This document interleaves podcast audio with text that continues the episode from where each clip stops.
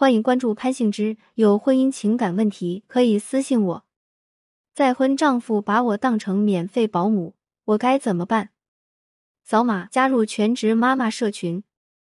如何快速扭转婚姻危机？点击预约。零一粉丝求助，我最近很头疼，心里也很烦，希望你能帮我分析分析。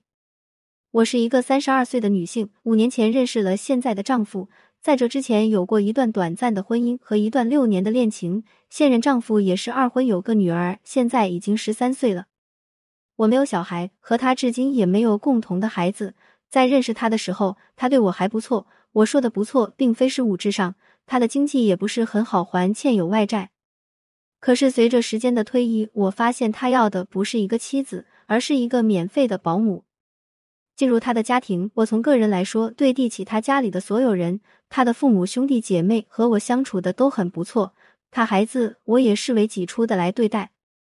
可是让我不满和心生怨怼的是，他和他前妻联系频繁不说，他还帮他挣钱。他和前妻离婚是因为他前妻婚内出轨。跟我在一起的时候，他也说过因为孩子斩不断联系，这我理解也接受。但是让我气愤的是，家里有事他不找我商量，而是找他前妻商量。而且他前妻因为孩子的事，有时候说些尖酸刻薄的话，甚至向他告我的状。他竟然还认为他前妻说的是对的，这让我心里难受。几次沟通无果之后，现在的我也不想沟通，就想离婚解脱。但无奈于我在娘家为他借了一笔不小的债，离了无法向娘家人交代。搞得我进退不得，他不会心疼人、照顾人，更是把我家和他家分得很清楚，对我和我父母都不是很好。请老师帮帮我，我该怎么办？零二，性质在线高级情感咨询师解答。我理智上明白，这样的婚姻里你会很委屈和无力，但真实的感觉是心口发堵，有点烦躁，不愿意再看下去。你的思维和语言习惯中能产生一股巨大而且被你压抑着的怨气，就像恐怖片里从不露面但总隐隐感觉站在背后的鬼，让我害怕，想要抗拒。这不是因为需要倾诉才表现出来的，这是你性格中的一面，一个你内心一直不愿意看见的一面，所以他只能用这种隐藏的方式和我见面。坦白说，我不相信，以你的婚姻阅历和对感情的期待，从一开始就会找一个无法沟通的人做先生。所以我关注是什么原因让这个人要从你身边站到前妻身边去，并且变得拒不和你沟通。我有一些线索。你说，随着时间的推移，我发现他要的不是一个妻子，而是一个免费的保姆。我想用另一句话来说。随着时间推移，我快把妻子做成了一个免费的保姆，我很压抑。尝试把两句都读一遍，感觉到身体、心理的反应有区别吗？也许事实结果一样，但两句话传递的内心的信息很不同。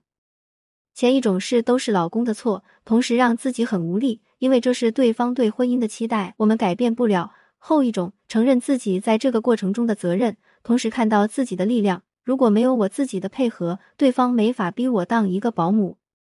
没有关注潘兴之的，尽快点击关注。每日干货，好文不断。我们的行为都是经过潜意识的选择，没有纯粹出于不乐意的行动。选择做保姆有什么好处呢？如果我是你，我看中三个好处。第一个，我非常清楚，一个能照顾人的女人更容易跟丈夫快速建立密切的情感联系，在家里家外也能得到很多支持。如果我在一个陌生的重建的家庭，我更需要这样一个形象，最好能让对方在内心感激我、珍惜我、不舍得背叛我，让我得到婚姻中的安全感。比如替丈夫向自己的亲人借钱，这个人情够他欠一辈子。第二个，我不太擅长面对冲突，也不太习惯担任那种据理力争、把控全局的女主人。一遇到当面吵架那种强大的压力，我要么憋得说不出话来，要么用词激烈但词不达意，事后补救非常麻烦。一想到要因为前妻和先生争吵，我觉得压力好大，所以我就运用自己耐性好的优势，能忍就先忍着，顺便也了解对方的底线在哪里。第三个，我有不忍。比如，我看到另一个离开妈妈的十三岁孩子，我感觉到他在任性、冷漠或者特别听话背后的不安和无措。我想要对他好。当我让孩子感到被爱时，我也感到快乐和有价值，无论他是不是和我有血缘关系。当我能好好对待公公婆婆的时候，我感到踏实；否则，我会不安。你看，其实这是我们的一种选择。即便对方没有完全配合，结果没有自己预期的好，可我尽力做了对自己最有利的。只是我们常常不够理解我们自己，容易忽视这些好处。如果恰逢对方不配合，好处没有完全达到，情绪一来，更容易把责任都推到对方身上，忘记了做选择的是自己。逃避、痛苦、无助，各种复杂的情绪在一起，就制造出一股很深很深的怨气，足以把亲近的人吓得很远。关于无法沟通，我还能说上很多，但眼下这不是最重要的。先有个承担责任的心态，学习面对，不总是用离婚的方法逃离，是你的功课。点击下方添加星标，不再错过潘幸之。点亮再看加赞，花点心思为自己。点阅读原文，潘幸之和团队为新同学做一次免费情感分析。